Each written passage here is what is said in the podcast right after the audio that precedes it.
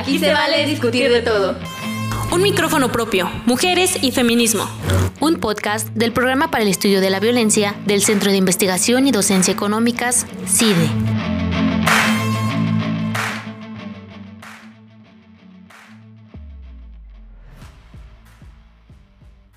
Hola, soy Catherine Andrews.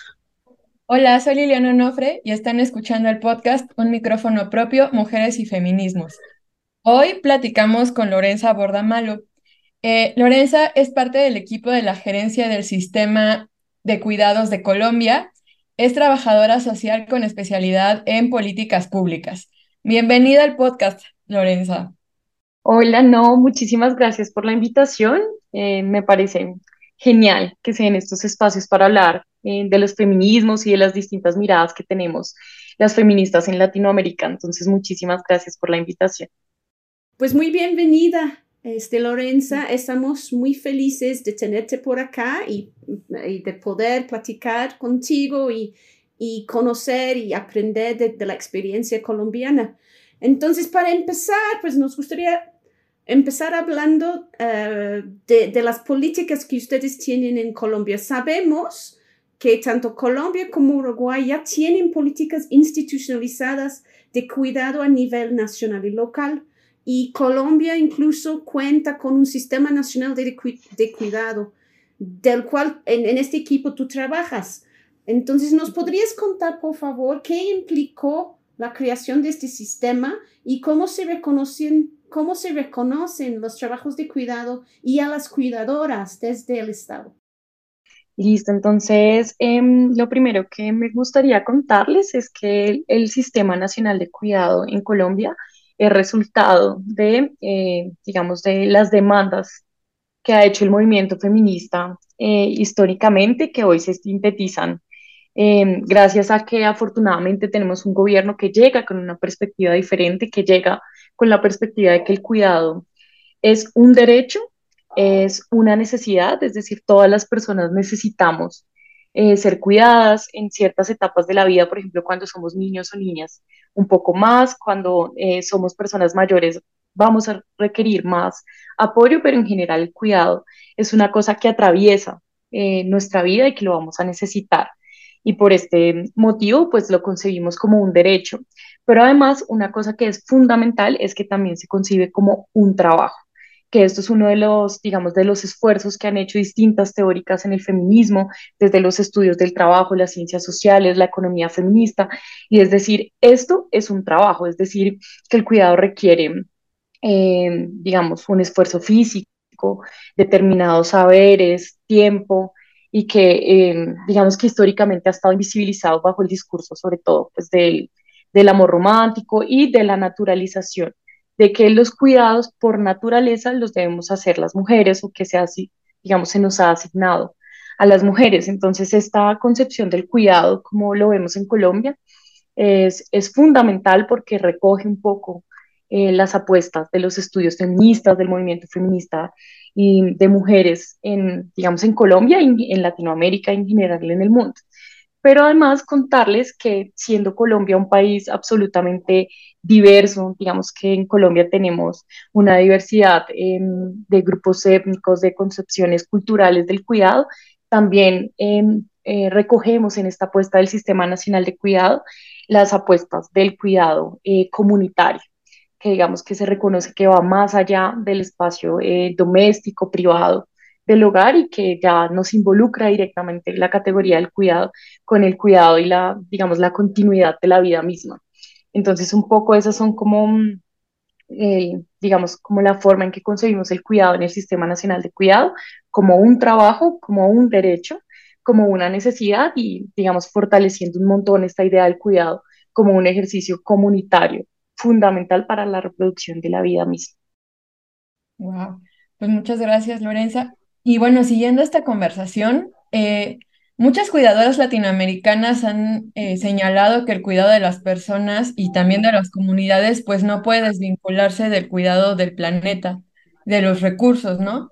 Y esto se intersecta también con, con los ecofeminismos y pues llama a pensar que en una región tan desigual como lo es la, como es eh, América Latina, pues es todo un reto entender los cuidados, eh, tanto desde las grandes ciudades, pasando por los pueblos indígenas, eh, rurales, etcétera, y el cuidado del territorio.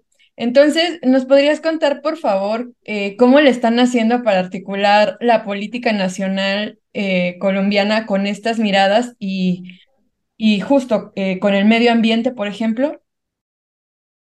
Sí, mira, en este momento desde la, digamos, desde el gobierno y puntualmente desde la gerencia de la Política Nacional de Cuidado estamos trabajando en un documento COMPES em, para expedir una política pública, eh, digamos, para expedir el Sistema Nacional de Cuidado. Nosotras nos dimos la tarea y digamos que nuestra apuesta política ha sido que este sea un proceso participativo. Es decir, que lo estamos construyendo, digamos, con la retroalimentación, la mirada, eh, digamos, las críticas y aportes de eh, los distintos grupos poblacionales em, que hemos identificado en el país. Entonces, puntualmente, como tú mencionas, eh, todo el tema del ecofeminismo y de los cuidados comunitarios es, em, digamos, un aporte fundamental que en nuestro caso particular lo han tenido sobre todo em, las comunidades negras, afrodescendientes, raizales y palenqueras y eh, los grupos étnicos, puntualmente las mujeres indígenas. Entonces, ¿cuál ha sido la forma en que nosotras hemos logrado como vincular esas miradas, em, digamos, latinoamericanas y, y como ecofeministas del, del, cuidado comunitario?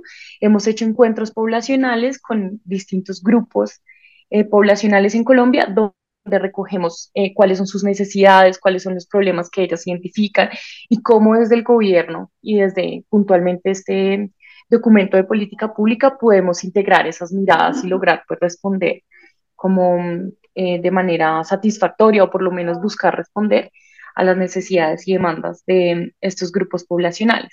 Entonces, puntualmente em, con el tema del ecofeminismo, la semana eh, pasada o antepasada tuvimos un encuentro maravilloso con la Comisión Nacional de Mujeres Indígenas en Colombia y hay una anécdota muy bonita. Nosotras estábamos como contándoles un poco el diagnóstico que hicimos y el diagnóstico que, digamos, con el que contamos en Colombia a partir de la encuesta nacional del uso del tiempo, que mide el tiempo que dedican eh, las personas al trabajo de cuidado no remunerado y pues un poco esta encuesta está muy centrada en el tema de los hogares, ¿no? Entonces, ¿cuánto se dedica a lavar, a cocinar, al cuidado de los niños y niñas, eh, a pagar las facturas y todo lo que tiene que ver con la administración del hogar? Y las mujeres indígenas nos decían, pues nosotras solo tenemos una observación y es que nosotras acá tenemos una mirada diferente del cuidado de los niños y las niñas, por ejemplo. Nosotras lo redistribuimos entre nuestra comunidad, pero además nosotras no dedicamos el tiempo que ustedes mencionan ahí como a este trabajo doméstico tradicional del eh, cuidado de la casa, sino para nosotros nuestra casa es el cuidado, por ejemplo, de los ríos, mencionaban ellos, de los bosques eh, y de la vida en sí misma. Entonces, ha sido un reto, estamos trabajando en este momento en el equipo en incorporar en el COMPES como esa mirada del trabajo de cuidado que ponen sobre la mesa los ecofeminismos y pues el trabajo de cuidado comunitaria. Entonces, justamente estamos trabajando en esto, concertando acciones con las diferentes entidades que componen el nivel nacional en Colombia para poder como responder eh, y anclar, digamos que estamos haciendo el esfuerzo mm, técnico de anclar el cuidado comunitario y y el cuidado desde la mirada ecofeminista con el cuidado del ambiente y pues todo lo que tiene que ver con el cuidado de la vida en sí misma, que es un poco la reflexión de los ecofeminismos, que no es solo el, cuidado de eh, los otros, las otras, digamos, de las personas, del espacio doméstico, sino es el cuidado de la vida en sí misma, de, finalmente el planeta y el mundo en que habitamos. Entonces, un poco esa es la apuesta. Toda una, una propuesta muy complejo de, de lograr y eh, se requiere entonces una, un trabajo anterior con mucho cuidado para tomar en cuenta todos estos aspectos que acabas de mencionar. Entonces, desde esta perspectiva eh, eh, acerca de la profunda diversidad que existe em, entre las mujeres y las diferentes concepciones, eh, conceptos y, concepciones que pueden tener alrededor de los cuidados, díganos un poquito más sobre cómo ustedes han hecho para incorporar estos conocimientos y perspectivas sobre el cuidado desde las comunidades afroracializadas o las indígenas o gitanas, por ejemplo. sigue profundizando para que vayamos conociendo un poco más.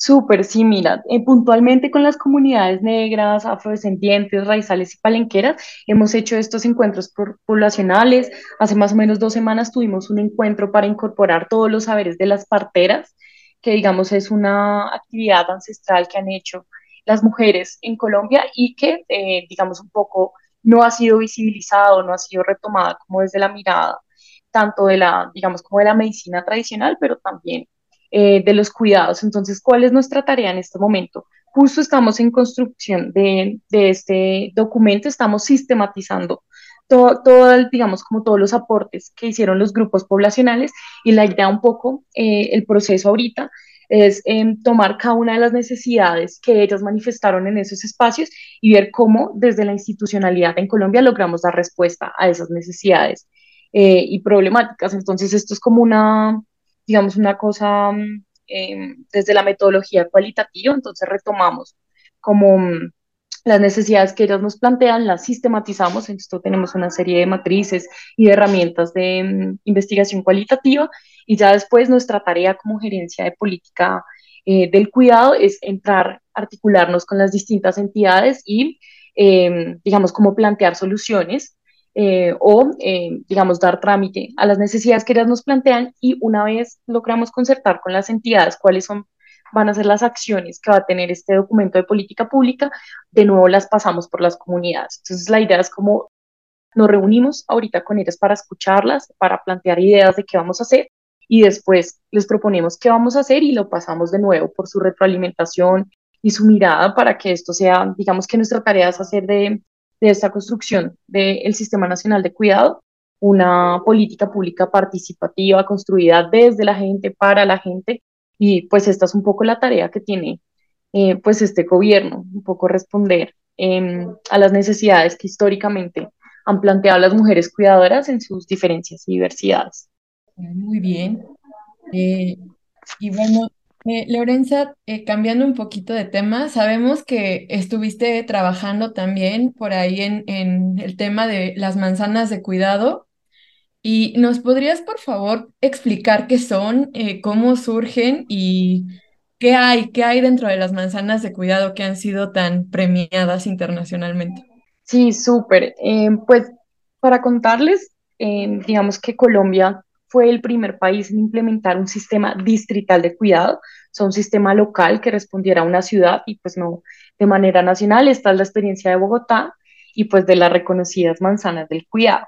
Las manzanas del cuidado son una forma en la que opera el sistema distrital de cuidado y son resultado de los aportes sobre todo del urbanismo feminista, de esta idea de organizar las ciudades en torno al cuidado y de acercar los servicios eh, a, las, a los hogares y pues a las personas. Entonces son un modelo, em, digamos, que eh, busca articular en un área servicios de cuidado para las personas que requieren cuidado o apoyo, pero también para las personas cuidadoras. Entonces las manzanas de cuidado son un aporte del urbanismo feminista, em, son un modelo operativo del sistema distrital de cuidado y lo que buscan es llevar servicios cercanos a las personas cuidadoras tienen tres criterios de operación, em, digamos que operan próximas a los hogares de las personas cuidadoras, operan en simultaneidad, es decir, que mientras ofertamos servicios para las personas que requieren cuidado o apoyo, ofertamos también servicios em, para las personas cuidadoras, porque lo que veíamos y lo que ya existía en Bogotá era un montón de servicios para niños y niñas, para personas mayores, y digamos, Bogotá estaba llena de piscinas y cosas de ese tipo donde las personas cuidadoras eh, llevaban a los niños y niñas y ellas estaban sentadas en la acera, pues viendo, em, digamos, la oferta de servicios para población que requiere cuidado o apoyo. Entonces, ¿qué busca hacer las manzanas del cuidado? Eh, como enfocarnos en las personas cuidadoras, ofertar servicios al tiempo, o sea, para poder como liberar el tiempo que dedican las mujeres al trabajo de cuidado no remunerado. Em, en este momento tenemos 21, 20 manzanas del cuidado, perdón, operando ya en Bogotá, hemos llegado casi a todas las localidades. Em, y básicamente es eso, es como la forma en que se aterriza el sistema distrital de cuidado. Ustedes van a una manzana y van a encontrar eh, servicios, por ejemplo, de educación para cuidadoras, de actividad física, em, servicios para que ellas puedan descansar, para que aprendan a montar bicicleta eh, y servicios también para las personas que requieren cuidado o apoyo. ¿A qué responden las manzanas del cuidado en Bogotá? En Bogotá tenemos que 9 de cada 10 mujeres realizan trabajo de cuidado no remunerado y lo hacen casi por, mm, creo que son 6 horas al día, si no estoy mal, mientras que los hombres los hacen más o menos por 2 horas, eh, casi 3 horas más o menos. Entonces tenemos una brecha enorme en el tiempo destinado al trabajo eh, de cuidado no remunerado y esta brecha ha hecho que las mujeres tengan muchas más brechas, por ejemplo, en términos educativos, en términos de autonomía económica, de generación de ingresos y en general sufren de pobreza de tiempo. Entonces, ¿qué buscamos en las manzanas del cuidado? Liberar tiempo para que las personas cuidadoras, especialmente las, eh, las mujeres, puedan eh, recuperar sus proyectos de vida, dedicarse a la participación política, a estudiar, trabajar, descansar y un poco como que tengan ese tiempo para ellas mismas. Esas son las manzanas del cuidado. Pues suenan fantásticos, ¿sí? O sea, yo creo que ahí tenemos mucho que, de que aprender desde México um, sobre, sobre, la experiencia que tienen allá en Bogotá. Eh, y pues, según entiendo, también dentro de este proyecto tienen algo que se llama la Escuela de Cuidado para Hombres, que me llama mucha, muchísimo la atención, um, que yo entiendo que implica distribuir los trabajos de cuidados, ¿no? Uh, y eh, distribuirlos este, eh, no entre mujeres, sino a, pasar también el, el, el, la batuta a nuestros compañeros hombres. Entonces, e, esto, más el hecho de que a lo largo de la charla has hablado de los cuidados que deben ser reconocidos como un derecho, ¿no? Um, ¿Cómo podemos ver esa relación y ese reconocimiento de los cuidados como un trabajo pero también como un derecho. ¿Cómo se vincula eso con educar a los hombres en los trabajos de cuidado? Súper, pues mira, esto de la escuela de hombres al cuidado em, surge también del sistema distrital de cuidado, del sistema eh, de Bogotá, y, eh, digamos, eh, dar respuesta a una situación que nosotras encontramos en el diagnóstico cuando diseñamos el sistema distrital de cuidado. Y es que además de todas las brechas que les acabé de mencionar, en de las personas cuidadoras, como en razón a este desequilibrio en la provisión de cuidados en Bogotá, tenemos una cultura que reproduce esa distribución inequitativa. Es decir, tenemos una cultura que concibe que las mujeres por naturaleza debemos dedicarnos a los trabajos de cuidado, una cultura que, mm, digamos, promueve que los hombres, por ejemplo, son menos hombres o tienen menos virilidad por lavar, por cocinar y por un poco, pues, eh, apropiarse de, de su espacio en el mundo.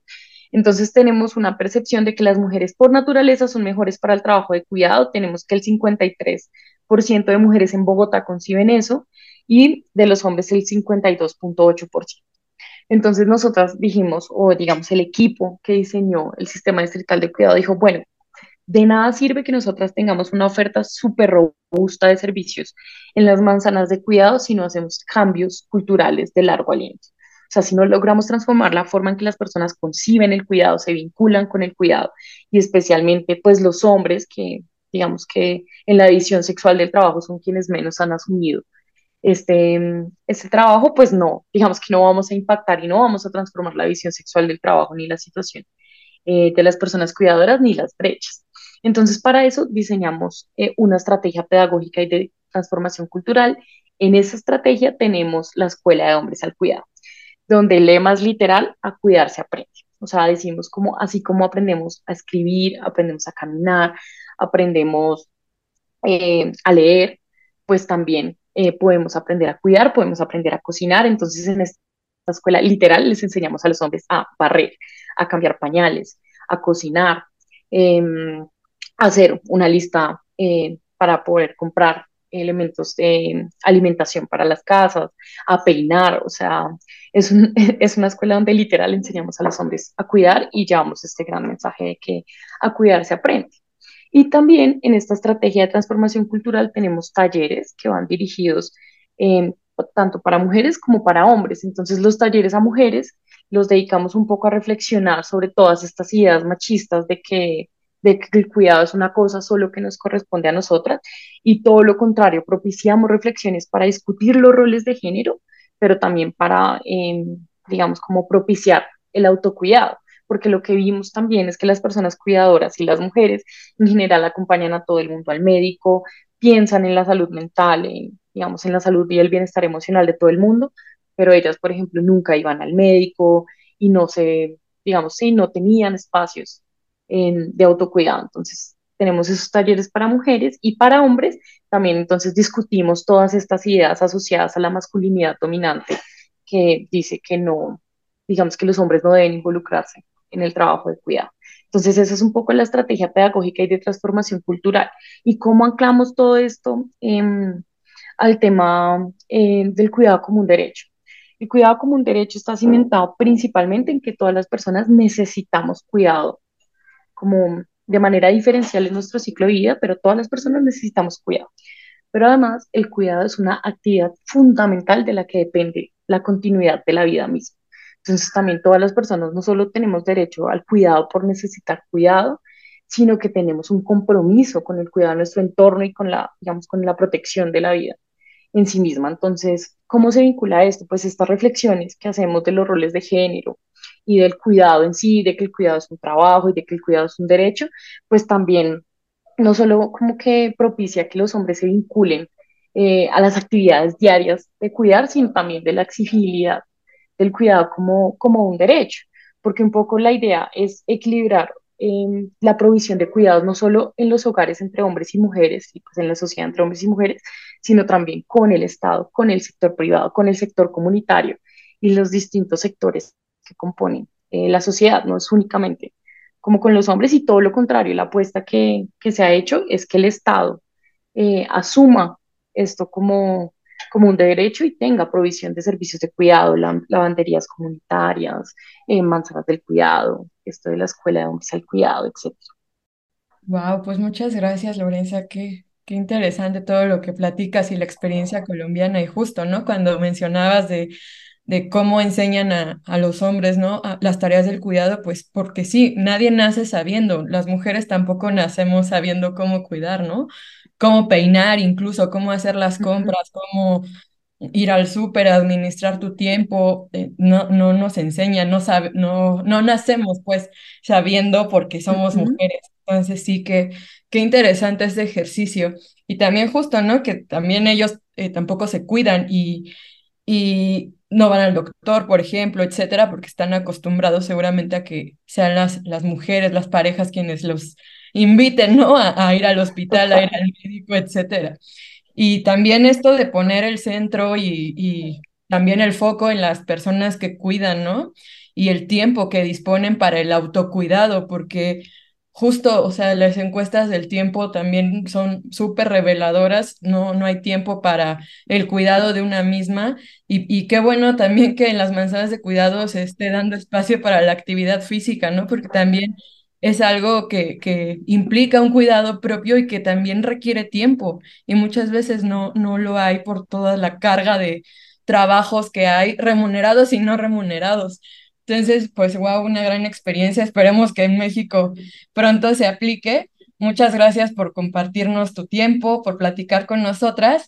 Eh, pero antes de terminar, Lorenza, te quería preguntar un poco sobre la campaña Menstruación Libre de Impuestos eh, que en Colombia logró eliminar el IVA a los productos de higiene menstrual. Eh, ¿En qué consistió la campaña? ¿Cómo le hicieron para aprender acá un poco?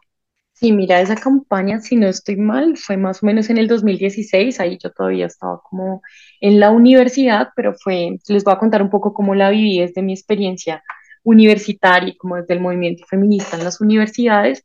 Esta campaña partía de una premisa fundamental y es que, digamos, la política fiscal no es em, como ajena a las brechas de género y no es ajena a los temas de género.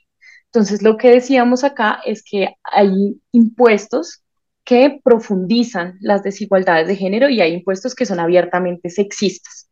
Ese fue el planteamiento de, esa campaña y argumentaron principalmente el, el impuesto que tenían los productos de higiene menstrual eh, principalmente las toallas higiénicas, que es, eh, digamos, lo que argumentaba esta campaña es que este impuesto generaba brechas para el acceso a productos de higiene menstrual, pero además era un impuesto sexista porque se basaba en, eh, o digamos que voy a utilizar la palabra como que castigaba a las mujeres por el hecho de ser mujeres. O sea, las mujeres en general, em, digamos, menstruamos y no es algo que yo pueda decir.